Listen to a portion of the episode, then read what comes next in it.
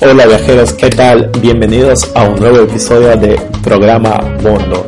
Hoy día les traigo un país fascinante, hoy día les traigo un país donde se habla portugués, un país uno de los más grandes del mundo y que se encuentra en Sudamérica. Seguro la pista de la canción del, del episodio le está dando muchísimas ideas y sí, hoy vamos a hablar sobre uno de los países campeones del mundo en la Copa Mundial de Fútbol por cuatro veces consecutivas, si no me equivoco. Además, es un país que exporta telenovelas a todo el mundo. ¿Quién no ha visto una telenovela quizás o una serie brasilera como El Clon? Además, tiene espectaculares playas, espectaculares paisajes y sus dos conocidas eh, con más renombre a nivel mundial son Río de Janeiro y Sao Paulo. Es evidente también que este país tiene muchísimas ciudades y donde eh, desemboca el gran río Amazonas que empieza en Perú y desemboca en cerca de Belén en el Atlántico. Así que es un país fascinante. Eh, amigos, hoy vamos a hablar sobre Brasil y tengo una entrevista con alguien que nos va a indicar su experiencia y nos va a dar recomendaciones sobre eh, para preparar o planificar nuestro viaje a, a Brasil. Así que Hoy día toca el tema de Brasil. Y antes de continuar me gustaría hacer un paréntesis para recordar a todos nuestros oyentes, viajeros y público en general que siempre recomiendo viajar con un seguro de viajes. Para este caso vamos a poner un gran ejemplo. Estados Unidos es famoso por tener una de las sanidades más caras del mundo cuyos costes son elevadísimos. Por ejemplo, una simple consulta médica puede costar 500 euros, una noche de hospitalización 4.000 euros, una operación de apendicitis tan simple como ese puede ser 20.000 euros de costes, sí. Nadie queremos todo eso, pero si puede suceder eso, mira, lo que nos podemos ahorrar comprando un seguro de viajes. En este caso, Mondo eh, tiene eh, facilidades para buscar el seguro que mejor se adapte a ti y a, y a, tu viaje. Además, cuentan con un servicio adicional y gratuito de consulta médica por WhatsApp disponible las 24 horas del día y donde siempre te atenderá un médico colegiado. Y además tienen precios muy buenos que pueden descubrir en su página web. Por ejemplo, una semana en Nueva York cuesta unos 40 euros en el seguro de viaje. Y pueden consultar todos los precios, los tipos de seguros y más información en la página web de Mondo, que es eimondo.es, el seguro de viaje Mondo. En la entrevista tenemos hoy día a Camila Figueroa, que es autora del blog eh, Tras la web del mundo, así que le pueden encontrar en traslawebdelmundo.com para tips de viajes y todo lo relacionado a viajes y derivados, así que pueden visitar su web. Ella visitó en varias oportunidades Brasil y en estos momentos vamos a hablar un poco sobre algunos aspectos de su viaje, de su experiencia, de esta, el lado de la moneda y luego, ¿por qué Brasil, Camila? ¿Por qué? Eh, bueno, voy, yo creo que Brasil es un lugar que tiene unas playas muy bonitas y muy privilegiadas.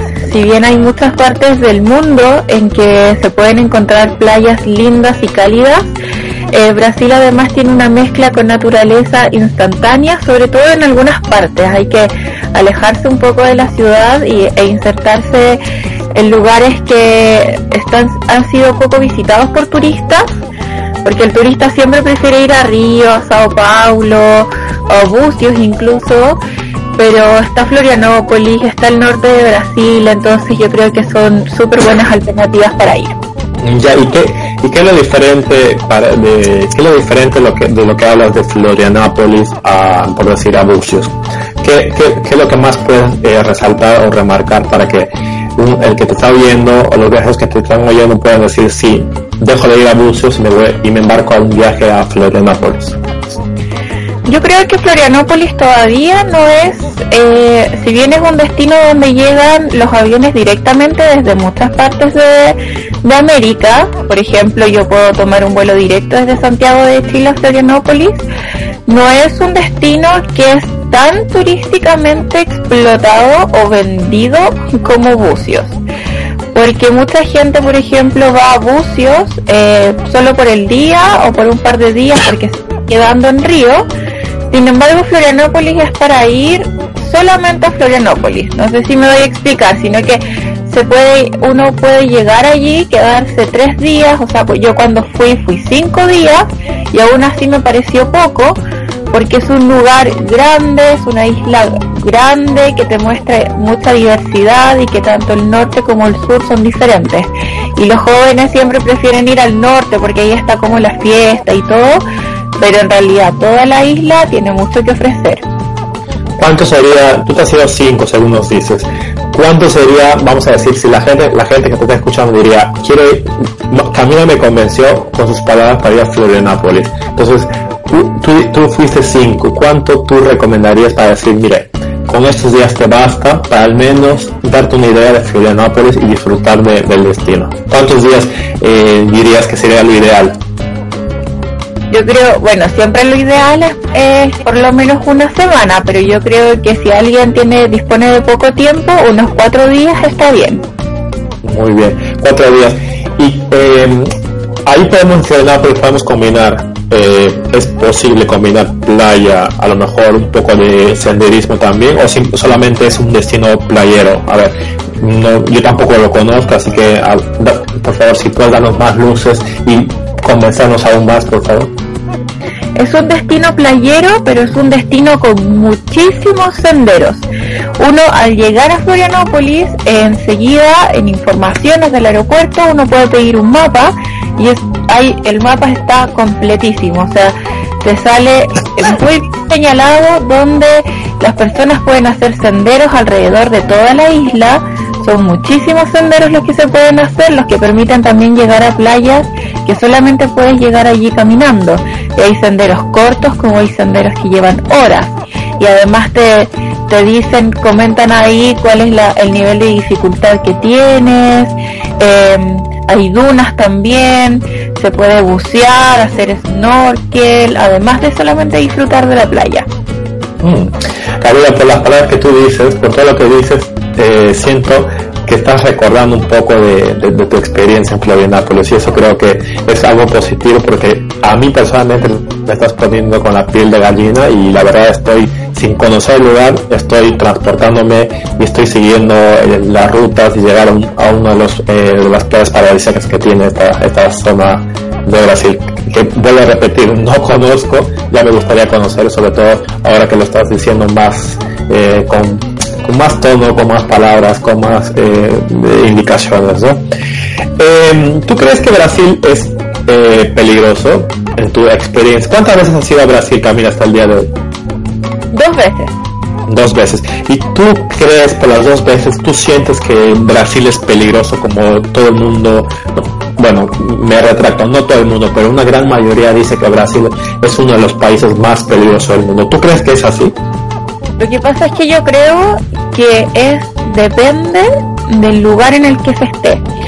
Eh, Río, por ejemplo, es una ciudad que en lo personal no me, no me llama, pero también estamos hablando de una ciudad, de la ciudad sin ser la capital de Brasil, de la ciudad quizás más importante del país donde se concentra quizás la mayor cantidad de gente, eh, donde llega el turismo, porque es la de las más conocidas y todo.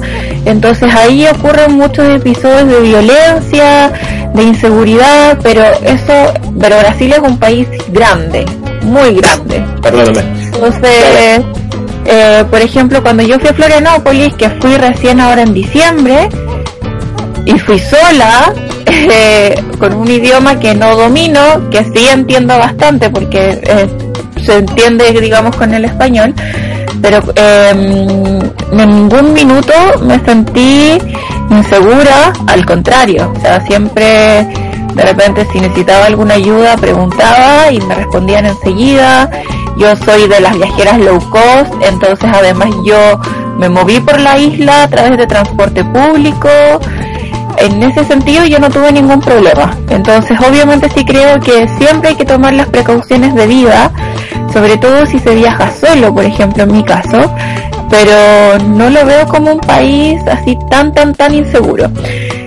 Pasa también con otros países como por ejemplo Colombia o México, y yo que estuve viviendo cinco meses en México, que todo el mundo hasta el día de hoy me pregunta que si no me pasó algo y si yo les digo que no, lo ven casi como algo extraño. Eh, pero no es así, o sea, uno tiene muchos prejuicios a veces por los países. El nivel de seguridad varía entre un país y otro, pero yo siempre creo que son depende de las ciudades y las precauciones que uno tome. Claro, está, está claro, para la redundancia, de que cada país a veces tiene una fama por las noticias, ¿no? Que vemos. Yo, eh, que vi, cuando viví en Perú, veía muchas noticias en Brasil, sobre todo en las ciudades muy famosas como Sao Paulo y Río, que como tú bien lo dices, son ciudades súper grandes. Yo hice una escala, por ejemplo, en Sao Paulo, y Sao Paulo era interminable desde el avión, así que yo decía, madre mía, esta gran cantidad de, gente que vive en un solo núcleo urbano, ¿no? Yo he estado en Río y voy a, aprovechando esta parte de la, de la entrevista sobre si Brasil es peligroso, yo, estaba, yo estuve en Río y la verdad que no sentí eh, tanto miedo como sentí antes de, embarcarme en el vuelo desde Lima a, a, Río de Janeiro vía Sao Paulo, ¿no? Yo antes me preguntaba si era peligroso, iba con una amiga, hace, estoy hablando del 2012, fui con una amiga y yo la verdad cuando fuimos no sentimos nada de, miedo, eso sí, una vez yendo a la, a la zona de, si no me equivoco, la zona de Lapa, la zona discotequera, la zona más movida de, de Río de Janeiro, sí sentimos un, po, un poquitín de miedo porque pasamos por una zona oscura.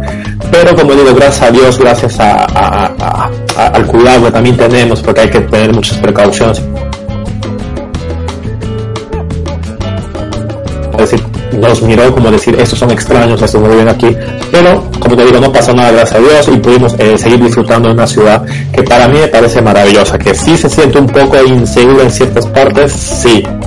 Pero yo creo que es más por un poco el miedo que, que, que nos inculcan las noticias, o que de lo, de, lo que, de lo poco que sabemos, pero sí hay pequeños movimientos que se van viendo ahí donde hay ciertas partes que posiblemente sean peligrosas, como las favelas. ¿Qué opinas de las favelas? ¿Tienes algún conocimiento, por ejemplo, de las favelas? Yo las vi muy de lejos, pero yo personalmente no me atreví, ni mi amiga nos quisimos atrever a ir a, a conocerlas, porque sabemos que es parte de, vamos a decir, de los imprescindibles que dice la gente, algunos viajeros lo recomiendan visitar, pero personalmente yo ni ella nos hemos planteado eh, ir a una favela de, de, Río de Janeiro. ¿Tú qué piensas sobre, sobre esta parte eh, que se ve en las noticias, pero que también es parte de la realidad de, Brasil o esta parte de Brasil? ¿Qué piensas sobre las favelas? Lo que pasa es que para equipararlo un poco como con todas las ciudades del mundo, yo creo, todas las grandes ciudades, todas las grandes ciudades tienen un, lugares que no son buenos, que que ahí se concentra un poco la delincuencia o son, eh, digamos, eh, no son buenos barrios. Pasa que cuando uno eh, que vive en su ciudad, digamos, obviamente uno ve por las noticias también los lugares que cuando te dicen, no sé, que hubo un robo en tal parte o que hubo un robo en tal problema y eso dentro de la misma ciudad que uno vive. Pero el ir, que te digan todas esas noticias en una ciudad que uno desconoce y que además la va a ir a visitar, obviamente produce un poco de nervio previamente a llegar. Lo que me pasa con el tema de las favelas es un poco eso. Yo, por ejemplo, acá en mi ciudad o en cualquier otra ciudad, gran ciudad donde he viajado, Perdón, Camila, queríamos, eh, para que la gente se ubique un poco, ¿en qué ciudad vives actualmente? Yo vivo en Viña del Mar. Viña del Mar, en Chile, para los que a lo mejor no, no se ubique. Muchas gracias. Perdón la interrupción. Digo, yo vivo en Viña del Mar, a una hora treinta de Santiago, y también viajo recurrentemente a Santiago casi todas las semanas. Así que... Eh, ahí, ahí, lo dejamos. Conozco... La gente también se, se puede ir a Viña y a Santiago. Sí, de todas maneras.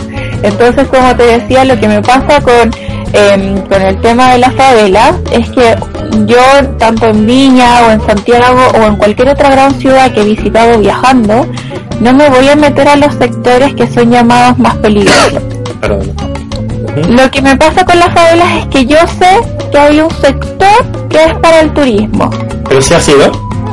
No, no he ido. Ah. Y no me llama la atención ir tampoco. Yo creo que me pasa lo mismo que tú. Yo sé que hay un sector que es para el turismo, pero que se va con un guía turístico, que se va con una agencia de viajes y así, y que es, no sé, creo que es solo como la, una, la entrada de la favela, algo así.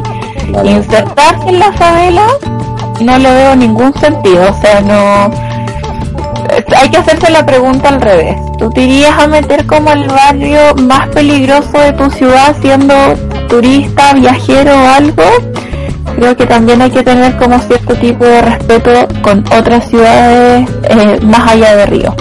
¿Tú crees que a lo mejor muchos viajeros van y quizás me incluya yo porque a lo mejor podía haber ido en alguna parte del mundo, alguna zona peligrosa? Yo la verdad yo pasaría de esos, de esos temas porque en, las ciudades donde yo vivo no suelo meterme en lugares peligrosos. O sea, yo también es un poco de sentido como, ¿tú crees que hay morro a lo mejor para ir a hacer una foto? Yo, yo entiendo a los fotógrafos de, a lo mejor a los fotógrafos viajeros y periodistas, ¿no?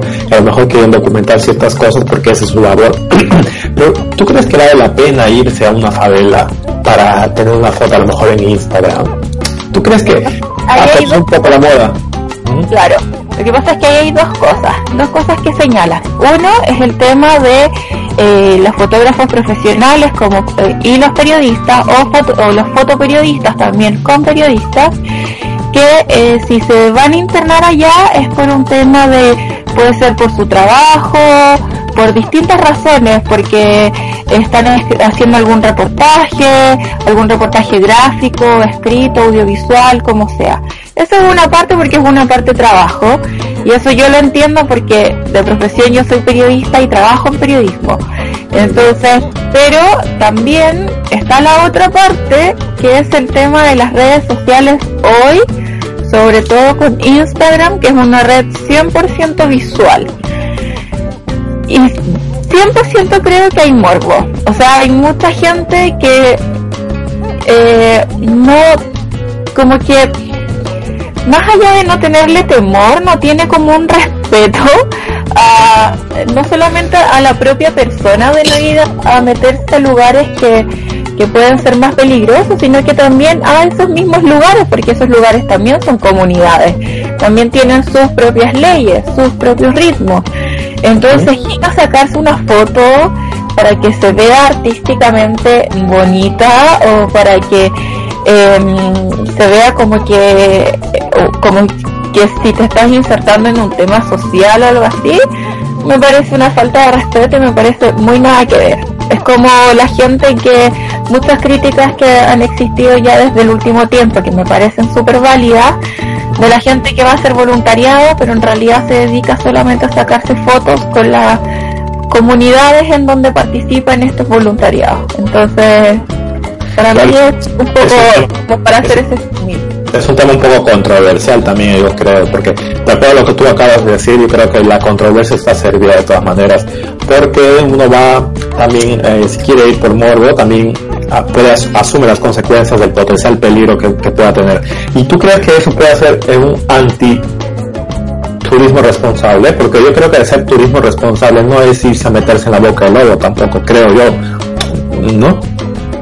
Yo creo que más que antiturismo responsable, yo creo que es antiturismo en, en, general. en todos los sentidos, claro. O sea, si bien la idea es fomentar cada vez más que el turista sea responsable desde el respeto al, a las comunidades, a las comunidades, a la, a la gente de los lugares donde viaja, tanto como por el tema ahora del reciclaje o del, cuidado del medio ambiente. El tema de, de lo que comentamos ahora yo creo que es antiturismo en general, o sea, no, como para qué ir a, es como ir un poco a provocar, ¿no? O sea, para que la gente sepa y, y hay mucha gente igual que sabe que yo los cinco meses que estuve viviendo en México fui a hacer una investigación para mi tesis de mi máster. Y mi tesis se trató sobre las amenazas del crimen organizado a los periodistas mexicanos. Yo me entrevisté con muchos periodistas que le mataron a sus compañeros, periodistas que fueron secuestrados, con directores de medios que se han visto amenazados, y etcétera, etcétera, etcétera. Pero en ningún minuto me fui a meter en medio de una banda de narcos o del crimen organizado para saber cómo realizaban estas operaciones. O sea, no, hay un tema de lógica también. Hay un tema de sentido común. Muchas gracias Camila por, por, por, esta parte que nos está dando muchas luces y la, la verdad que la entrevista en tema de las favelas también ha dado un poco más de luces sobre el turismo y el turismo responsable en general, ¿no? Muchas gracias por esa parte. ¿Y cuáles son tus, eh, tus eh, recomendaciones finales para visitar Brasil? O sea, eh, no sé, lo que tú, lo que se te venga en mente ahora mismo, ¿qué recomendaciones adicionales tendrías para, para nosotros, en los que yo he visitado varias veces Brasil, pero a lo mejor para todos nosotros, ¿qué recomendaciones tuvieras? Yo creo que el, primero lo más lo más importante es que la gente que quiera visitar Brasil de ahora en adelante, eh, primero se informe con el tema de eh, la vacuna de la fiebre Amarilla. de la vacuna de la fiebre amarilla. Eh, porque si bien Brasil es uno de, de los países que está indicado como el lugar donde tienes que llegar y que estés con la vacuna, eh, depende de algunas ciudades. Además que si bien es una vacuna que no está 100% disponible siempre, o sea que cuesta mucho encontrarla porque de repente se agotan en los diferentes países donde podemos vivir y se agotan y se agotan y, y, el, y hay que inscribirse en listas quizás para que cuando lleguen y así puede ser más complejo. Siempre tener la opción de, eh, si te parece importante, eh, eh, hacer el viaje más adelante, de poder mover la fecha del viaje. Yo, afortunadamente, para Florianópolis no la exigían. La vacuna justo se había, yo viajé en diciembre, se había agotado en noviembre. Y sea, no, perdón, mira que te interrumpa. O sea, no es obligatorio para todo Brasil, quieres no decir. es la- obligatorio para todo Brasil, Perfecto. pero creo que igual es recomendable. Perfecto. Ah, porque los mosquitos, hay diferentes tipos de mosquitos que uno no conoce, entonces, y el cuerpo también puede reaccionar diferente. Vale. Que la gente averigüe porque además eh, esta vacuna para que sea efectiva tiene que realizarse 10 días antes del día. antes. Eso sí recuerdo perfectamente. Porque Claro, porque hay mucha gente que dice, no, pero porque hay muchos lugares que tienen la clínica del viajero que están en los aeropuertos, me lo hago en el aeropuerto y listo el mismo día que yo me embarco. pero la eficacia no es la misma, ¿no? Pero si te vas al final cinco días de viaje y lo- los cinco días después de que vuelvas de tu viaje te va a hacer efecto, no sirve de mucho, yo creo. Eso es verdad. Yo creo Buen que para punto. Brasil esa es, es la recomendación principal. Y después ver también averiguar por internet el tema de las distancias. Brasil es un país grande, así que mucha gente quizás puede pensar en, no sé, ir a Florianópolis, pero irse a Natal al día siguiente, algo que es imposible porque estamos hablando de un extremo a otro. Así que también tener en consideración el tema de las distancias. Perfecto. Nada más que eso y disfrutar. Y sobre todo sentido común, ¿no? Que, que eso es para todos los países, incluido Brasil, ¿no? Sí, eso, pero en todos los viajes que uno realice, el sentido común. Que puede sonar algo como súper obvio. Yo que viajo sola la- mayormente, hay gente que me dice como que, qué precauciones tomo al viajar y yo, no sé, por dar de ejemplo algunas. Si tomo algún Uber, envío mi ubicación, a- tengo un grupo de amigos y de familias para que no saturar a mi mamá o mi papá de mensajes me los voy turnando, digamos, en que ellos van sabiendo dónde estoy, qué, qué estoy haciendo, en qué lugar estoy, y lo toman como cosas muy lógicas la gente. Pero no es tan lógico cuando se llevan a la práctica. Así que sentido común es muy principal en todos los viajes. Y si puedes recomendar a lo mejor algo final, ¿qué, qué, qué- temporada para ti crees que es la ideal para visitar Brasil? O sea, sí, de acuerdo a, a tu experiencia, de acuerdo a, a lo que has podido averiguar. Eh, Brasil tiene el privilegio de estar ubicado en una zona, digamos en, en términos de trópicos del, del, del mundo, muy privilegiada donde no tienen un crudo invierno eh, y goza siempre de muy buenas temperaturas. Sin embargo, yo creo que eh, las fechas de noviembre, diciembre, enero, febrero, marzo es una muy buena fecha para visitar la parte sur de Brasil, porque la parte norte siempre tiene buen clima. Eh, pero hay que tener consideración de que es un país súper húmedo, por lo tanto muchas veces también puede llover. Mucho Así que- calor. En, en Río me ha tocado un poco eso. Ujú. Sí, llover con mucho calor y de repente pueden haber tormentas eléctricas, pero uno estar con súper poca ropa, así que es por el tema de cómo es el clima allí. Muchas gracias Camila. Y para finalizar esta parte de la entrevista, en primer lugar te agradezco ya por tu tiempo, yo sé que estás con mucha labor de tu blog. Eh, Camila también es eh, freelance, eh, escritora freelance y trabaja para los clientes. Cinco palabras finales que definen a Brasil. Uy, bueno, como decía antes, playa, humedad, ya. Lo que te salga. felicidad. Ya.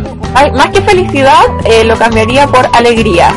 Mm, justo, mira, justo acabo de pensar esa palabra, así hemos pensado, pero en el mismo instante. Te faltarían dos más. Eh, diversión. Diversión, asegurada, doy fe. sí, Y eh, otra palabra. Te queda una, te queda una, tienes 30 segundos. y otra palabra, yo creo que eh, diversidad. Diversidad. Muchas gracias.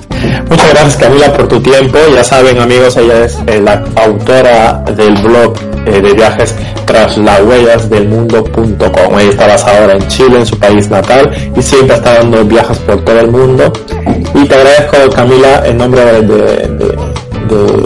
de todos los oyentes y el mío propio por esta entrevista y por dar su tiempo para que la gente eh, también conozca una parte eh, sobre Brasil y la parte de Florianópolis y la parte de lo que siente tocando sobre la favela, sobre el, si el país es peligroso y sobre tus recomendaciones finales. Así que un fuerte abrazo desde España y que disfrutes eh, de tus próximos viajes.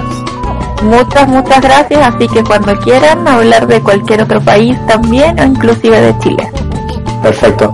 Muchas gracias. Gracias, Espero que les haya gustado la entrevista a Camila Figueroa, que pudo eh, aceptarnos desde Viña del Mar, en Chile. Y por último, este es un país súper fascinante, como les repetí, lo que hemos hablado en la charla. Y también quiero dar algunas indicaciones que de seguridad del Ministerio de Exteriores en la página web la pueden encontrar. Por aquí encontré un resumen en la página web del Ministerio de Exteriores de España. Se recomienda encarecidamente que se contrate un seguro médico de viaje que incluye, entre otras prestaciones, la hospitalización, la intervención quirúrgica y la reportación en caso necesario. También se recomienda prevenir las la picadura de mosquitos dependiendo del lugar a donde vayan. Pueden ser portadores de enfermedades de mosquitos, como ya dijimos, eh, eh, tienen que ver si necesitan la eh, vacuna de la fiebre amarilla 10 días antes de, de, viajar por lo menos. Luego, cuando están ahí, depende de la zona, porque Brasil también es una parte amazónica, pueden usar repelente antimosquitos, utilizar ropa adecuada, fresca, evitar lugares y horarios propensos a la violencia, cosas así. Y como decía, es aconsejable informarse bien sobre las vacunas recomendadas para viajar a Brasil y es mejor eh, tomar precauciones evitando el consumo de agua directamente del grifo. Es bueno agua embotellada o agua hervida. Luego también hay que ver la hora de consumir verduras y frutas, eh, comprobar que han sido lavadas y desinfectadas eh, adecuadamente. Si viajas con medicamentos es aconsejable que lleves consigo la receta o prescripción médica, incluso eh, ellos recomiendan que los lleves en la caja original, pueden ser objetos de fiscalización sanitaria porque en Brasil son muy estrictos con esas cosas para meter medicinas o cualquier cosa, pero si lo necesitas lleva todo completo con tu receta médica. Además, eh, no hay que estar eh, ostentando las joyas o valores y no llevar mucho dinero en efectivo en, en, nuestras manos, ¿no? Cuando estamos paseando y tratar de la cámara mantenerla eh, a, buen recaudo. Tampoco hay que andar con, con, mucha con mucho con mucha obsesión por la por la seguridad simplemente, ¿no? Simplemente poder eh, tener sentido común. Además, eh, es conveniente hacer una copia de la, del pasaporte y dejarlo por si acaso también en la en, la, en, el hotel o en un PDF, un live y también es preferentemente sacar eh, dinero dentro de los bancos, los cajeros automáticos dentro de los bancos, ¿no? Y también una vez llegado al aeropuerto es mejor ir a un traslado privado, contratar previamente o taxis acreditados. Eso sería en esta parte Y vamos, a modo de resumen para Brasil, hay, vamos a ver en la página web de Mundo pueden entrar 12 lugares que visitar en Brasil. Río de Janeiro, coronada por su Cristo Redentor y sus hermosas playas. Sao Paulo, con la urbe más desarrollada del país, con su Museo de Arte de Sao Paulo, su Avenida Paulista. También, como eh, hoy día hablamos sobre Florianópolis, es una ciudad ubicada en la región sur del país, del país que destaca por su naturaleza y sus playas. No es un turismo de costa y que pueden hacer senderos. Luego, Brasilia, también la capital del país, eh, fue reconocida por la UNESCO como una referente en cultura. Luego, las cataratas del Iguazú, en Brasil también hay una parte donde están las cataratas de Iguazú que comparte con Paraguay y Argentina. Y también, bueno, ya sabemos todas las playas. Ahí pueden revisar la página en el blog de eimondo.es. Y también eh, otros eh, lugares adicionales son Valle de Puercos, Fernando de Doroña, Florianápolis, como ya dijimos, las mejores playas. En Belén también hay a, Manaus, que está cerca de, Iquitos y muchos otros lugares. Así que eso serían un poco las recomendaciones. Les recomiendo buscar eh, online más información. Espero que este capítulo sobre Brasil les haya dado al menos una luz para viajar a este, y vuelvo a repetir, fascinante país, uno de los más grandes del mundo. Hasta la próxima. Muchas gracias por escucharme y escuchar a nuestra entrevistada. Eh, Así que soy vos Aldaña, puedo repetir el blog elmundook.com donde los espero eh, ahí para más información de, de muchos países. Un fuerte abrazo y hasta la próxima.